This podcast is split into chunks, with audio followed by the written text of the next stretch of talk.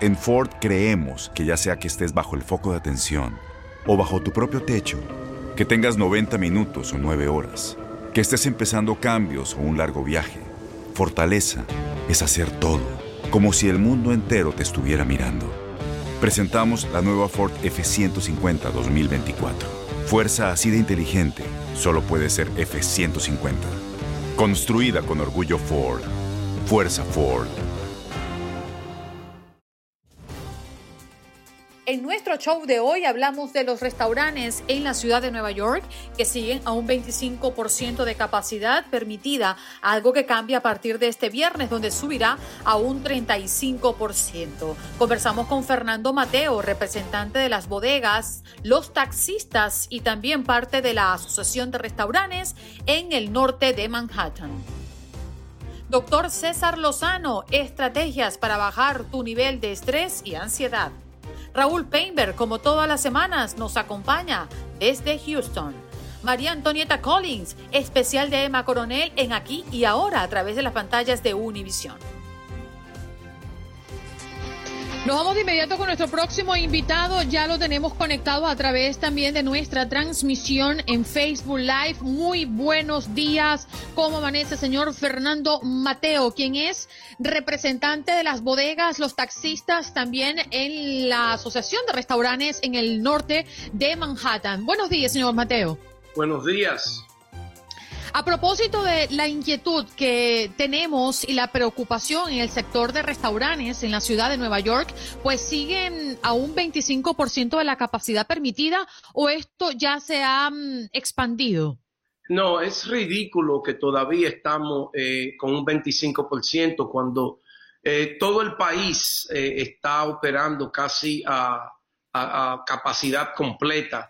Nueva York ha sufrido eh, lo que es una, disputa entre el alcalde y el gobernador y nosotros hemos quedado en el centro de esa, de esa controversia. Los restaurantes están sufriendo, los empleados de esos restaurantes están sufriendo, la economía, los taxistas, todo el que, eh, todo lo que maneja la economía de Nueva York está sufriendo porque cuando tú no tienes un lugar donde puedes salir a comer, pues desde luego que tú no, no visites esa ciudad. Fernando, entre los muchos negocios que uno puede encontrar en cualquier sector de Nueva York, independiente de si es una zona humilde, una zona adinerada, una zona hispana, una zona afroamericana, una zona anglosajona, son las bodegas llamadas popularmente entre, nuestros países como tiendas o mini mercados. ¿Cómo hacen para poder controlar en estos pequeños establecimientos, que repito, son muy pequeños, el que solo haya un 25% o un 35% ahora que lo van a aumentar eh, la ocupación? Bueno, en las bodegas normalmente se entra y se sale, o sea que la gente no se, no se queda dentro de la bodega y ellos pueden controlar el tráfico de, entrar y salir.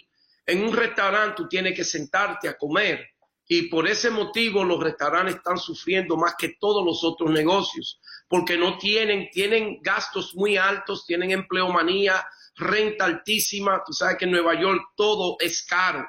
Y los ricos no están en la ciudad porque los ricos no cocinan, los ricos salen a comer, eh, los teatros están cerrados, el turismo está en el suelo. O sea que hasta que la ciudad no abre, hasta que no tengamos la capacidad de un buen líder en esta ciudad, nosotros no vamos a poder eh, eh, movernos hacia adelante. La ciudad va a seguir en, en malas, en malas condiciones hasta que podamos abrir la ciudad entera. ¿Sabe qué nos gustaría, señor Mateo? Que nos hablara con cifras un poco de lo que ha sido de manera financiera eh, la evolución en medio de la pandemia, ¿no? Por ejemplo, para los restaurantes. ¿Usted maneja datos de cuántos restaurantes han cerrado en medio de la pandemia en Nueva York? ¿Usted tiene datos de cuáles han sido las pérdidas en cuanto a número? Queremos conocer un poquito para estar más al tanto del impacto económico que eh, está teniendo este sector.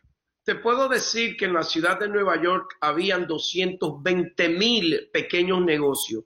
Dentro de esa cifra eh, habían los restaurantes, desde luego, y han cerrado 80 mil de esos negocios. O sea que si vamos por ese por ciento, estamos hablando de una tercera parte o más eh, de restaurantes que han cerrado. los restaurantes no han podido pagar alquiler, no han podido pagar empleados y muchos de ellos son pequeños que con un 25%, si tú lo que puedes sentar son 10 o 15 personas dentro del establecimiento, no te va a dar, los números no van a sumar para tú poder mantener tu negocio abierto. Este viernes aumentamos a 35%, que todavía es ridículo. Debiéramos de de estado en estos momentos por lo menos en un 50%. Y los pequeños restaurantes necesitan seis pies de distancia de una mesa a la otra. O sea que son muchas las variedades que mantienen a estos comerciantes, a estos pequeños negocios preocupados de que no van a poder eh, abrir de nuevo. Eh, nosotros estamos muy preocupados porque eso afecta muchas otras industrias, como la industria de los taxis. Si la gente no sale de noche, la industria del taxi está un 90% por debajo de lo que debe de estar de noche, porque no hay vida, la ciudad está apagada. Durante el día, la industria del taxi está a un 50%, o sea que hay 150 mil taxistas que no tienen trabajo para poder mantener a su familia. Y la ciudad de Nueva York tiene, nosotros somos la capital financiera del mundo, tenemos que volver. Por ese motivo yo voy a ser el próximo alcalde de la ciudad de Nueva York, porque soy un pequeño, un pequeño comerciante que entiende el dolor y el sufrimiento que está pasando la ciudad en estos momentos. Fernando, quizás la comunidad hispana en todo el país es una de las más golpeadas en términos de salud por el coronavirus. De esos 80 mil pequeños negocios que se han visto obligados a cerrar sus puertas en este año de la pandemia, ¿qué tan importante es el número de negocios hispanos en Nueva York? Bueno, la comunidad, y le digo parceros porque me siento colombiano también, en esta ciudad. Bienvenido. Gracias. En esta ciudad tú te vas a la zona de Queens y están los ecuatorianos, los colombianos, los mexicanos. O sea, Nueva York es una ciudad de, tanta, de tantas razas diferentes donde nos unimos y todo lo que emprenden negocios en su mayoría es la comunidad hispana, los inmigrantes hispanos que vienen aquí, cogen prestado, eh, gastan todo lo que han juntado en su vida para abrir un pequeño negocio. Y la ciudad es el peor enemigo de nosotros los pequeños comerciantes. Las agencias gubernamentales no nos dan oportunidades, lo que hacen es buscar cómo nos pueden cerrar, cómo nos pueden multar. En esta ciudad hay aproximadamente 40 millones de ratas y esas ratas son propiedad de la ciudad.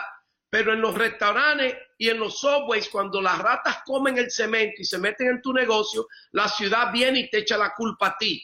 Y nosotros necesitamos que los restaurantes especialmente, que en su gran mayoría somos nosotros, los inmigrantes hispanos, que somos los dueños, que nos den oportunidades para nosotros poder crecer. Pequeños negocios en New York, en su gran mayoría, son de inmigrantes, porque esta es una ciudad de inmigrantes y los inmigrantes son los que toman riesgo para poder mantener y echar a su comunidad hacia adelante y mandar remesas a sus países para mantener a su familia. En esta ciudad, en estos momentos, tenemos muchos problemas con el apoyo a, a, las, que, a las personas que toman riesgo y abren un pequeño negocio.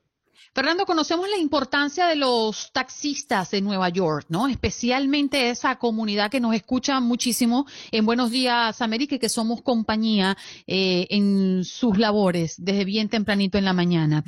Y sabemos también lo costoso que es adquirir lo que le llaman la chapa o mantener la licencia. En medio de esta pandemia, ¿ese sector ha tenido algún beneficio o alguna flexibilidad sabiendo que no se está percibiendo lo mismo en medio de la pandemia?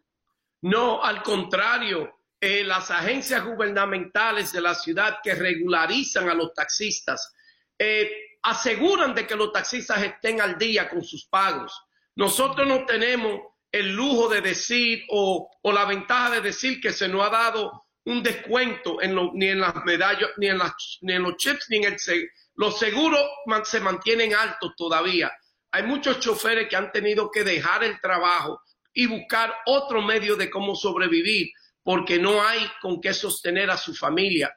Es, muy lastimoso que esta ciudad sea una ciudad mucho de blanco y negro. pero los hispanos nos han olvidado, los inmigrantes nos han olvidado. Y por eso nosotros necesitamos asegurar de que haya alguien que por lo menos mire por los intereses de aquellos que toman riesgo, como lo que soy yo, un dueño de restaurante, un dueño de pequeño negocio. Yo entiendo el dolor y el sacrificio y el sufrimiento que están pasando todos los pequeños negocios, igual que los taxistas, porque tengo negocios de taxis también. Señor eh, Mateo, muchísimas gracias por venir a explicarnos qué es lo que está pasando con los restaurantes y con el sector de los taxistas en Nueva York. Para nosotros es primordial apoyar a nuestra comunidad porque sabemos que nos escuchan y sabemos que es un sector sumamente importante que mueve la economía de la ciudad. Un abrazo. En Buenos Días América. Días América. Tu opinión importa. Nuestras redes sociales. Facebook. Buenos Días AM. Tu opinión importa. Instagram. Buenos Días América AM. Buenos Días América AM. Tu opinión importa. Día 37 de Joe Biden en la presidencia. ¿Cómo va su agenda? Bueno, el presidente revocó este miércoles una medida de su predecesor, Donald Trump, que vetaba el ingreso de algunos inmigrantes por considerarlos un riesgo para el mercado laboral, entre ellos los beneficiados con la lotería de visas y familiares de residentes permanentes o ciudadanos estadounidenses. Por otra parte, ante la lenta confirmación de su gabinete, Biden culpa a Trump por la falta de transición racional. Día 37 de Joe Biden en la presidencia. ¿Cómo va su agenda? Juan Carlos, ¿y sabes quién es un hombre de palabra? ¿Quién es un hombre de palabra? El doctor César Lozano dijo que estaría en 15 días aquí y aquí lo tenemos. Desactive el mute a su micrófono, César, por favor. Ajá. Ahora sí, a ver, a ver, a ver, probando sonido. Primero que nada, muy buenos días, Andreina, buenos días, Juan Carlos, feliz y prometí estar aquí y aquí me tienes. Y aquí está. la, ventaja, la, ventaja, independiente de que hubiera tenido en silencio el micrófono, es que su sonrisa es muy elocuente. Ay, no, ya con eso ya. Ya ves cómo hay gente que te alegra la mañana y muchas gracias de corazón. Eh, así ¿A, qué le huele a usted las mañanas, doctor? Ese es un tema que estábamos tocando. ¿A qué le huele a usted las mañanas? ¿A qué me huele la mañana? A, ejercicio. Quiero que sepas que yo lo que hago para poder controlar la ansiedad, para poder controlar el mal humor, a mí me ayuda mucho el ejercicio. Ahorita vengo de aquí, bueno, donde transmito, este estudio de televisión está en la casa de ustedes, en el piso de arriba está el gimnasio. Hago un poco de ejercicio todas las mañanas porque controla la fiera, está comprobado que eso controla cualquier fiera. Señor, usted ya hizo ejercicio, señora linda, no camina aunque sea dando vueltas al comedor como caballo de molienda. Hagámoslo así todos los días. Unos cuantos la fiera. A la fiera. Cuando, dijo controla la fiera, yo pensé, ¿cómo hago para que Andreina salga a hacer ejercicio? Ey, no, epa, ¿me está llamando fiera? Ten mucho cuidado. Andreina. No, se preocupe. Doctor, que ¿usted eso le causa gracia? La, que fiera, de, la fiera de esta casa también me toca sacarla a hacer ejercicio. Oye, yo quiero agregar algo. Yo no sé por qué Juan Carlos de, Andreina, yo la veo tan, tan, tan tranquila, la veo tan serena en las mañanas. De las aguas mansas, líbrame, Señor. Dios, Dios nos proteja. Doctor, está viendo, doctor. Usted, cada vez que ven, ve, viene al programa, se da cuenta cómo Juan Carlos me malpone. sí, oye, no, pero la verdad es que... Le toca una vida muy dura, Andreina. Yo, yo creo que la verdad es que lleva un equipo maravilloso y yo siento que ahora en esta temporada, díganme si estoy bien o estoy mal, el nivel de ansiedad ha estado en aumento en personas que normalmente no tenían un nivel de ansiedad elevado eh, y en personas que ya traían problemas, se elevó también el nivel de ansiedad. Y hoy quisiera compartirle a todo nuestro público, si me lo permiten, algunas técnicas prácticas para controlar ese nivel. No sé si ustedes deseen, si quieran, Em, que les pueda dar esos ejercicios que yo utilizo.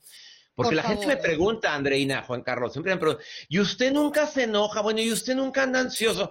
Por favor, el hecho de que yo me dedique a esto no significa que sea perfecto ni que tenga mucha sabiduría, sino que me he cometido muchos errores y por eso me dedico a esto. doctor, venga de una vez a ver. Primero a mí me gustaría eh, que usted no, le diga a la audiencia cómo saber que estamos ansiosos? ¿Cuáles son esas señales que nos indican que sí, hay ansiedad en nosotros? Mira, las más clásicas, Andreina, querida, es que empieza la taquicardia. Empieza esa sensación de miedo inminente. No detecto exactamente la razón, pero te levantas con esa sensación de vacío en el estómago, con ese miedo hacia lo desconocido, que sí es conocido. Lo que pasa es que no me he detenido en mi vida para preguntarme qué me está provocando ansiedad.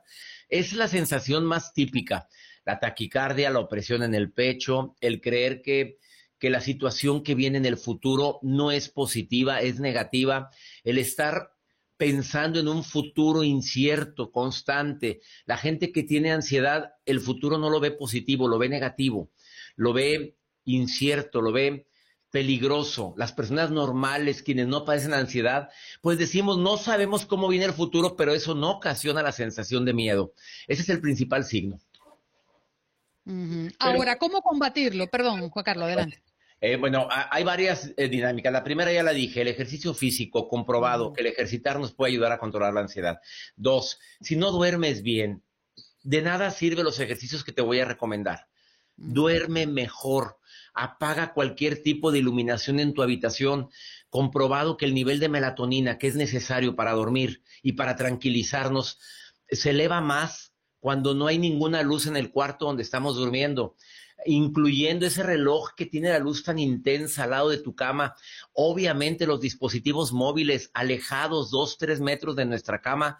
Mucha gente duerme al lado de su celular ha habido investigaciones que hablan de esas ondas magnéticas que, el celular tiene, pero por si sí o por si no, yo mejor lo pongo a tres metros de mi cama o a dos metros de mi cama. y, y si tienes esa costumbre de estar pensando las cosas antes de dormir, una libretita con un polígrafo al lado de tu cama para que apuntes todos tus pendientes que te llevan llegando a la hora menos oportuna que es la noche. En la tercera, y yo recomiendo mucho esto, la observación. Podemos observar nosotros mismos qué es lo que me está ocasionando el, la ansiedad. Observa tus pensamientos. Sé que se oye medio raro esto, Juan Carlos, Andreina, pero, pero todos podemos hacerlo. El sentido del humor, el reír nos puede ayudarnos. Pero hay una dinámica que les quiero recomendar que quiero que la hagan conmigo, que es una dinámica muy práctica para poder quitar la ansiedad en menos de cinco minutos. ¿La hacemos juntos? Estoy listo. ¿Listos? Claro, estoy listo. Sé que, el tiempo, aquí es oro, pero lo vamos a hacer rápido. Visualiza en qué parte del cuerpo sientes ansiedad. A ver, tóquense rápidamente si es un lugar que se pueda tocar al aire, por favor. Tóquense dónde sienten la ansiedad. ¿Dónde, dónde la sienten? ¿En los hombros, Andreina? Aquí en los hombros. Bueno, Andreina se tocó el pecho, Juan Carlos se tocó los hombros, para la gente que nos esté escuchando. Ya lo visualicé. Vas a visualizar esa ansiedad como una roca gris o una roca negra. Cierren sus ojos los que puedan, quienes vayan manejando no lo hagan, pero cerramos los ojos y visualizamos esa ansiedad como una roca gris o negra. Ahora vas a imaginar una frazada, una, eh, ¿cómo le llaman? Frazada, una pequeña... manta. Una, una, manta imaginaria frente a ti del color y de la textura más rica, con el olor más sabroso. Está volando la manta frente a ti. Vas a colocar en esa manta imaginaria mentalmente todas las sonrisas, todos los abrazos, todos tus éxitos que recuerdes en este momento, la gente que te ama, tus hijos cuando nacieron, todos los momentos que dices, esto vale la pena mi vida, esto ha sido para mí un significado enorme en mi vida. Esa vez que te dieron el trabajo que tanto anhelabas, la vez que me llamaron a mí, me dijeron, bienvenido a Univisión y llegué a esas instalaciones donde estaba mi nombre y mi fotografía cuando entré a Univisión Radio. Bueno, lo pones en esa manta imaginaria, ya lo tienes ahí está acá la roca, aquí en el pecho o en los hombros, acercas esa manta imaginaria hacia esa zona de la ansiedad, inspirando y expirando, por la nariz o por la boca. Inspiras, expiras y vas a envolver con mucho amor esa roca imaginaria que es tu ansiedad. Inspiras, expiras y ves con qué amor se va disolviendo esa roca imaginaria y se va haciendo un polvo gris o polvo negro. Y ahora, con cada inspiración, te imaginas que es amor. Y con cada expiración, te imaginas ese polvo saliendo por tu boca, por tu nariz, donde se va diluyendo esa roca gris o negra, que es fruto de esa ansiedad que tanto guardas. Lo haces una o dos veces al día. Inspirar y expirar e imaginarte cómo el polvo gris o negro se va alejando de ti. Esa técnica la he recomendado tanto, querida Andreina, querido Juan Carlos. Me ha ayudado tanto a mí en esta temporada de pandemia. Si no quieres hacerlo de la frazada, hazlo con tu propia respiración. Inspira en tres tiempos, contando mentalmente del 1 al 4. Sostengo del 1 al 4 y expiro del 1 al 4. Respiración en, así en 4 le llamo yo. Nuevamente lo respiras, inspiras contando imaginariamente hasta el 4, sostienes imaginariamente hasta el 3 o el 4 y sueltas imaginariamente. Son, son, son técnicas tan prácticas, tan sencillas, pero que ahorita son necesarias porque el miedo a lo desconocido está presente, porque tienes miedo al COVID, porque tienes miedo a, a que tus hijos se enfermen, a quedarme sin trabajo, mi querida comunidad hispana en este momento siente a veces cierta incertidumbre, si normalmente la sentimos, imagínate en esta temporada de pandemia. Les suplico que lo hagamos, que no perdamos el sentido del humor y lo dejé al final, no por último, sino por importante. Demuestra tu fe. Si dices que crees en algo, es momento de demostrarlo. Si dices que verdaderamente hay un poder supremo, ¿por qué no lo demuestras ahorita? Este es el momento en la crisis donde hay que demostrar nuestra esperanza. Espero que estas recomendaciones hayan servido en esta mañana y sobre todo que recuerden esta frase que me repito constantemente cuando las cosas no salen como yo las planeo. Todo pasa, hasta el dolor más grande, la incertidumbre más grande. Todo pasa. Todo y todo y todo suena muy bien, César. Y comparto con usted creo que todo, especialmente ese positivismo tan impresionante que lo rodea. Pero vivimos épocas difíciles, vivimos épocas convulsionadas. Es imposible no pensar en la cantidad de gente que se está quedando sin trabajo producto de esta pandemia, en los temores que nos rodean y que se apoderan de nosotros, pensando, como usted lo decía, en nuestros hijos, en nuestras parejas, en nuestros padres, que muchos los tenemos lejos. Y al final del día termina uno diciendo, ¿qué puedo hacer? Y quizás importante, pienso yo, es entender que hay cosas que se salen de nuestras manos. Si dejamos de preocuparnos por lo que se sale de nuestras manos y se lo ponemos a Dios, al destino, a la vida, independiente de ustedes en qué crean, se van a quitar una carga de encima. Porque en mí no está que de un día, por la crisis económica de Univisión, decidan, tenemos que prescindir de los servicios de Juan Carlos Aguiar. No porque yo sea malo, no porque la compañía sea mala, no, es porque la misma crisis está golpeando a todo y a todos, independiente del tamaño. Hay que desprenderse de esas cosas y entender que si no lo puedo solucionar, no me puedo amargar por ello. Claro. Juan Carlos, querido, tocaste un punto tan importante ante cualquier crisis, ante cualquier problema. Eso que acaba de preguntar Juan Carlos, por favor, súbale al volumen, porque voy a dar esta respuesta. El primer paso, aparte de identificar, como lo dije, es qué sí puedo hacer y qué no puedo hacer. Hay circunstancias en la vida que no podemos hacer nada. Estamos con trabajo. Bueno, ¿puedo hacer algo? Sí, ponerle todo mi amor, mi empeño, mi cariño. Eso es lo que sí puedo. Si usted limpia mesas, usted está en un hotel trabajando, ahora más que nunca póngale amor al trabajo, cariño, empeño, puntualidad, responsabilidad, disciplina. Que no sea por mí que me digan adiós, porque quienes trabajamos en Univisión o en cualquier empresa, en cualquier momento nos lo pueden decir, como tú bien lo dices, Juan Carlos. Nos pueden decir muchas gracias, qué bonito tu programa, excelente, pero no tenemos la posibilidad de seguir pagando un salario. Y eso no puede pasar a todos en cualquier área. Entonces, eso es lo, más seguro que tenemos. Es lo, exactamente, Andreina. Ahora, ¿qué sí puedo hacer? Trabajar con amor, tener fe, como bien lo dijo Juan Carlos, tener esperanza. Y ahora, cuando llegue a pasar, si llega a pasar, porque el 80% de las preocupaciones no se cumplen, quiero decirles que la mayoría las creamos con la mente. La, la mayor cantidad de los sufrimientos recordé una frase que decía Mark Twain. Escuchen esta frase. En mi vida he tenido grandes tragedias, algunas de las cuales sí sucedieron. Imagínate nada más cuántas tragedias estamos viviendo ahorita.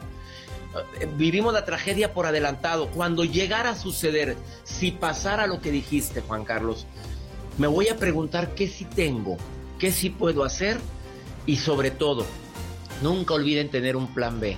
No dependan de un solo trabajo, mi gente. A eso iba, doctor. Tenemos que despedirlo al aire. Quédese con nosotros unos minutitos más para nuestra comunidad de Facebook, que además lo aclaman. Doctor César Lozano con nosotros, como lo prometió hace 15 días atrás. Ya regresamos. En Ford creemos que ya sea que estés bajo el foco de atención o bajo tu propio techo, que tengas 90 minutos o 9 horas, que estés empezando cambios o un largo viaje, fortaleza es hacer todo, como si el mundo entero te estuviera mirando. Presentamos la nueva Ford F150 2024. Fuerza así de inteligente solo puede ser F150. Construida con orgullo Ford.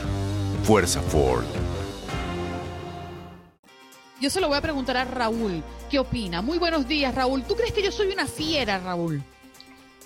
Andreina, eres la fiera del tiempo. Eres el látigo del cronómetro.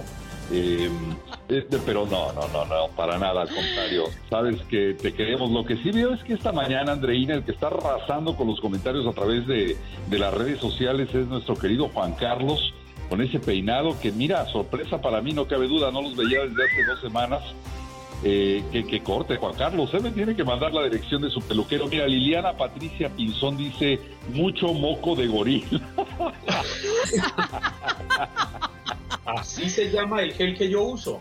Deberían contratarme flores también, ¿eh? Roxana Bonilla dice muy guapo. No sé si se refiere a usted o a mí, pero yo creo que a usted porque ya tiene más rato eh, al aire.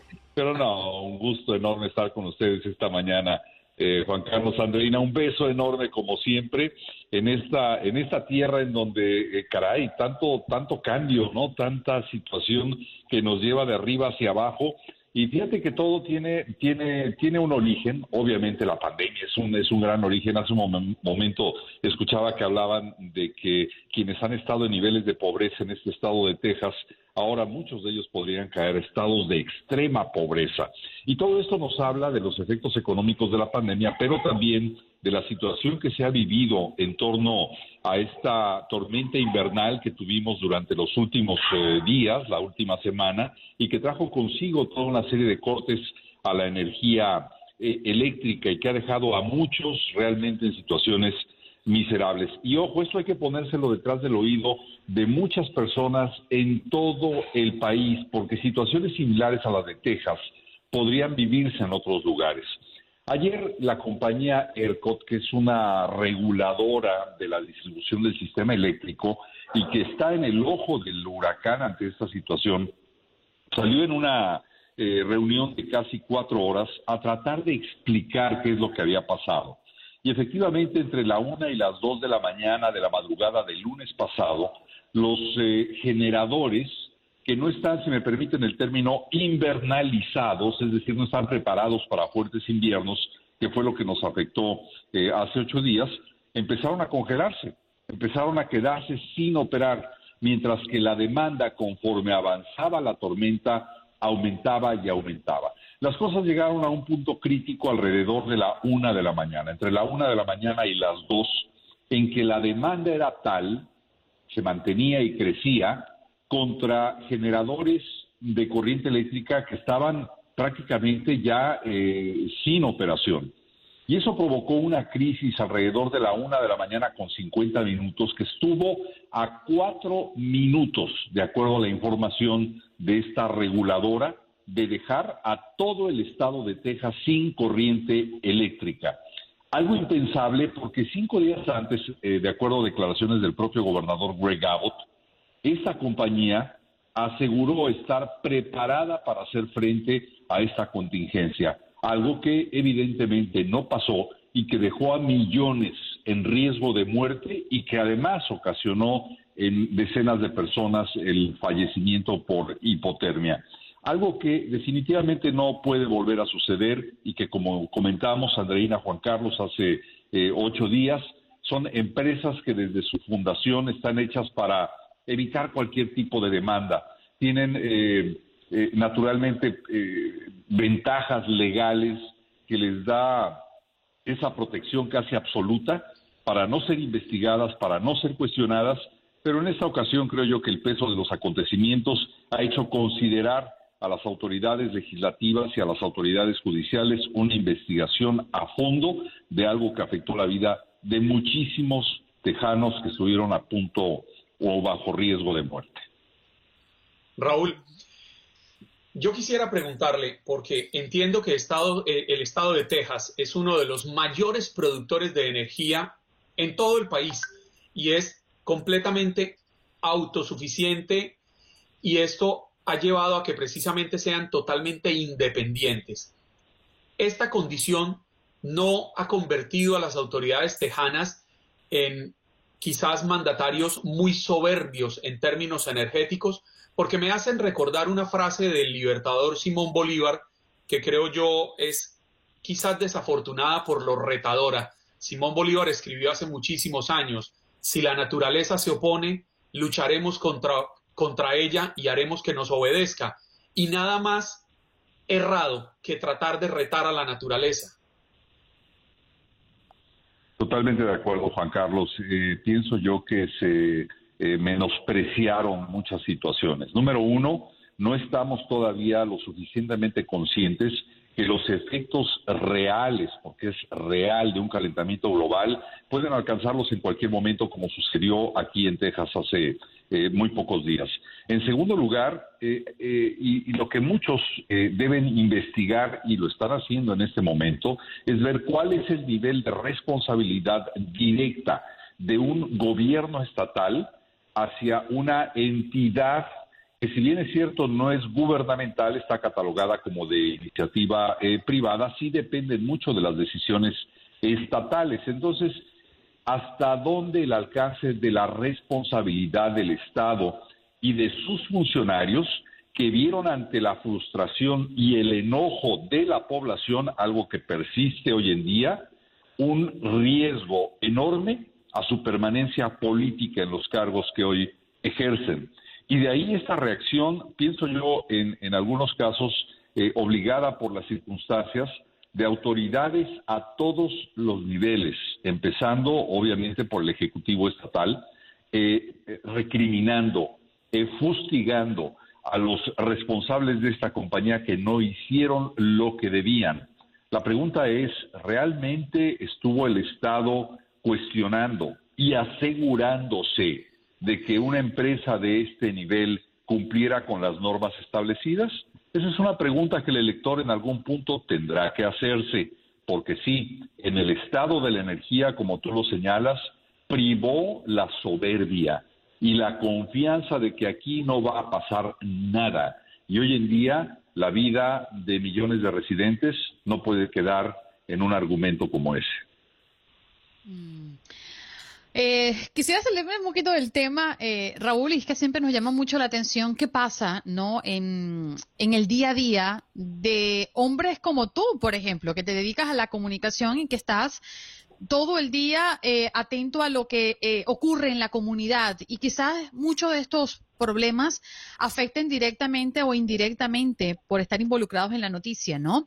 Y un poco más temprano conversábamos con el doctor César Lozano y hablábamos de ese tiempo que nos dedicamos a nosotros, a respirar, a meditar, a mm, practicar un poco la fe. En tu caso, Raúl, qué lástima que no te tenemos en el Facebook Live el día de hoy para verte la cara, pero sí nos encantaría que nos hablaras de ese momento que te dedicas a ti. ¿Cuáles son esos espacios que Raúl Painter dedica a sí mismo?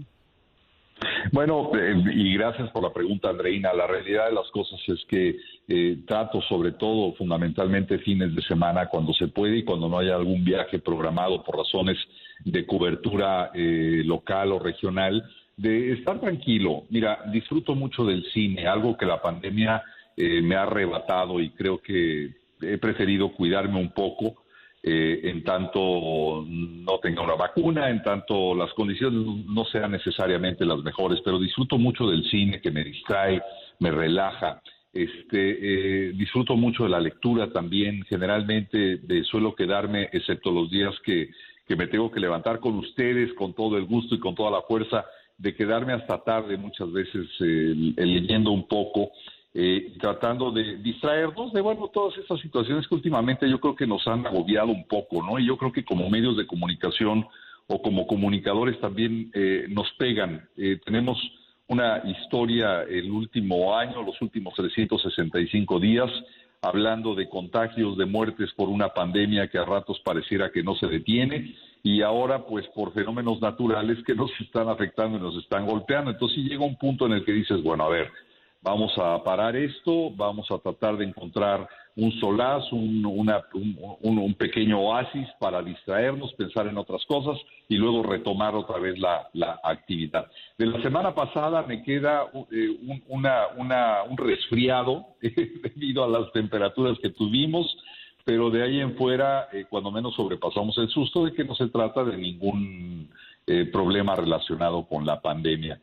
Pero bueno, es, es, es el día a día, Andreina, y es parte del compromiso que asumimos desde hace muchísimos años, igual que ustedes. Bueno, no, y es el compromiso que al final la gente termina agradeciendo, Raúl, porque el reconocimiento que usted tiene entre la comunidad hispana, no solo en el área de Houston, sino a nivel nacional, es impresionante y ahí es cuando finalmente las personas pueden entender que la misión se ha cumplido, que el sacrificio ha valido la pena, pero sobre todo que el trabajo con pasión es retribuido. Totalmente, totalmente, Juan Carlos, y que no importa eh, el nivel. Tuve oportunidad de estar más de 12 años eh, a niveles de network, viviendo en ciudades como Miami, viviendo en ciudades como Los Ángeles. Hoy realmente a estas alturas de mi vida lo que aprecio es naturalmente la gran oportunidad y la pasión de seguir haciendo lo que nos gusta en un estado que me brinda la tranquilidad, el bienestar, la calidad de vida que siempre he buscado como finalidad, sobre todo para mi familia. Y mucha gente me pregunta, ¿y por qué estás en Houston? Bueno, porque Houston es una gran ciudad, Houston es un, centro de crecimiento y de oportunidad extraordinario y realmente para hacer lo que a uno le gusta, y esto ya ha quedado demostrado el último año, no importa en dónde estés, tú puedes cumplir y puedes distribuir y puedes eh, disfrutar de tu trabajo donde quiera que estés, como hoy ustedes lo hacen en casa. Bien, mi querido Raúl, muchísimas gracias. Nos reencontramos pronto, ¿eh? Te esperamos. Nos vamos de inmediato con otra muy buena amiga, eh, una gran profesional, la cual particularmente admiro mucho, vecina de escritorio en Univisión, María Antonieta Collins, con nosotros. Muy buenos días. ¿Cómo estás, María Antonieta? Muy contenta de estar con ustedes. ¿Cómo andan amaneciendo? Buenos días, América tomándonos un bonito café bien espumosito por aquí, pero también recordándole a la audiencia que tenemos un especial de aquí y ahora con el caso de Emma Coronel. Háblanos de qué nos tiene preparado, María Antonieta, todo el equipo. A ver, yo te quiero, yo te quiero preguntar, vecina, a ver, ¿no te sorprendió la noticia del arresto de esta mujer? A mí sí. A todo el mundo, o sea, a mí que no me vengan y me digan, no, no, yo ya, yo ya imaginaba. No, mira, eh, es algo sorpresivo, obviamente las autoridades lo venían trabajando, pero sí te digo algo. Eh, aquí ahora que siempre está a la vanguardia de todo, tiene un especial que trata todos, todos los temas, esas las preguntas que se ha hecho la gente y, y que no tienen aparentemente respuesta, ¿verdad? Bueno, en el caso mío, a mí me tocó una reina en la corte, porque en realidad eso es lo que parecía, una reina en la corte. Eh, y hay las, las, las anécdotas de quienes convivieron con ella hasta en el baño, hasta en el baño. Nos metimos hasta el baño de la corte. Entonces, eh, es un especial con muchas aristas, es la experiencia de Gerardo Reyes, el, el director de Univisión Investiga, eh, está Tiffany Roberts, está Jessica Cermeño, que ha seguido desde Culiacán, Sinaloa, todas las aristas me toca a mí, o sea que es un especial en donde estamos cubriendo a una mujer que yo sí te digo, parecía una reina hermética, enigmática, eh, y que ahora, pues, como madres, como mujeres, muchos se preguntan, Dios mío, ¿qué va a ser de esas niñitas que tienen 10 años? Eh, eh, dijéramos teóricamente huérfanas, porque si su mamá está en la cárcel y el papá está también, y el papá es una cárcel de por vida, qué es de esas chiquitas, ¿verdad? Entonces, todas esas aristas de un caso que desde el lunes pasado tiene eh, llamando mucho la atención, pues por supuesto que está con nosotros en aquí ahora este domingo a las 8, 7 Centro, con Ilia Calderón, con, con Teresa Rodríguez, Patricia Yaniot.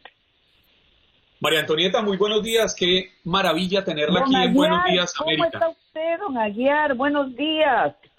Feliz, feliz de escucharla. Óigame, María Antonieta, pocas reporteras, pocas periodistas conocen también toda la historia de Joaquín Guzmán, eh, de, de alias El Chapo, debido a que usted incluso entrevistó a la señora María Consuelo Loera Pérez, la madre del Chapo. Usted estuvo en la casa, en la, en la casa, en la casa de ella, en una conversación muy humana.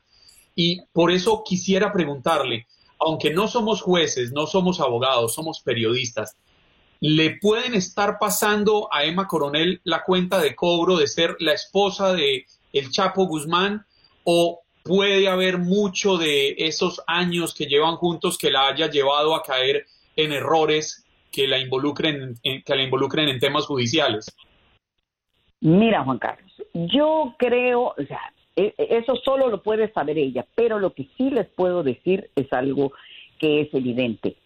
Los Estados Unidos, la Fiscalía trató, trató año y medio, dos años de recopilar pruebas.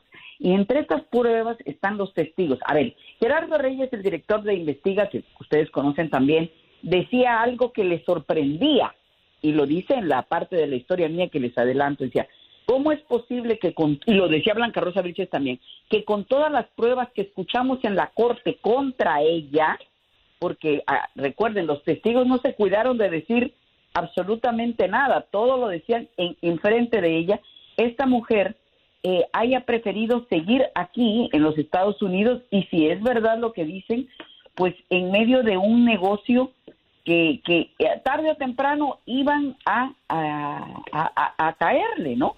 Entonces, eh, imagínense ustedes qué pruebas debe de tener el gobierno de los Estados Unidos para iniciar un nuevo juicio que va a ser mediático y que sin lugar a dudas va a ser para decirle a los demás, el que se meta en esto va a acabar como ellos. No lo sabemos.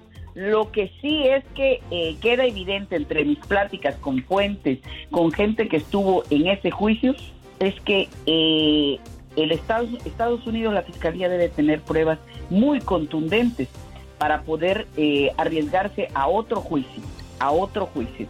Si es eso así, Dios mío, ahí va a ser la historia, cómo no pensar en las niñas, en fin, esa es una historia que veremos en el próximo año, año y medio que puede durar esto.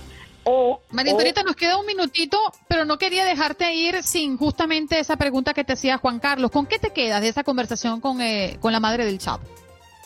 Me quedo con una frase espectacular. Usted cuando son niños los cría y es responsable de ellos. Cuando son grandes, ellos deciden su vida. Pero mire usted, nunca dejará de ser mi hijo ni yo dejaré de ser su madre. Eso lo tengo desde el momento en el que doña Consuelo, la hermana Consuelo, me lo dijo en su casa en la sierra de Badiraguato. ¿Qué les parece? ¿Qué reflexión para nosotros que somos padres, Andreina y Juan Carlos? Es así. La cita es para este domingo, María Antonieta. Ya este domingo a las 8, 7 centro, aquí ahora Teresa, Patricia, Ilia y todos los demás los esperamos en, en Macoronel. Lo último de ellos. Un abrazo. María Antonieta Collins con nosotros hablándonos de este especial. Chao, te queremos, mi amor. Gracias por escuchar el podcast de Buenos Días América. Recordándote que en las redes sociales puedes conseguirnos en Facebook como Buenos Días AM, en Instagram Buenos Días América AM y este nuestro podcast todos los días, un podcast nuevo. Boost Mobile tiene una gran oferta para que aproveches tu reembolso de impuestos al máximo y te mantengas conectado. Al cambiarte a Boost, recibe un 50% de descuento en tu primer mes de datos ilimitados. O, con un plan ilimitado de 40 dólares, llévate un Samsung Galaxy A15 5G por $39.99. Obtén los mejores teléfonos en las redes 5G más grandes del país. Con Boost Mobile, cambiarse es fácil. Solo visita boostmobile.com. Boost Mobile, sin miedo al éxito. Para clientes nuevos y solamente en línea, requiere AroPay. 50% de descuento en el primer mes requiere un plan de 25 dólares al mes. Aplican otras restricciones. Visita Boost Mobile para detalles.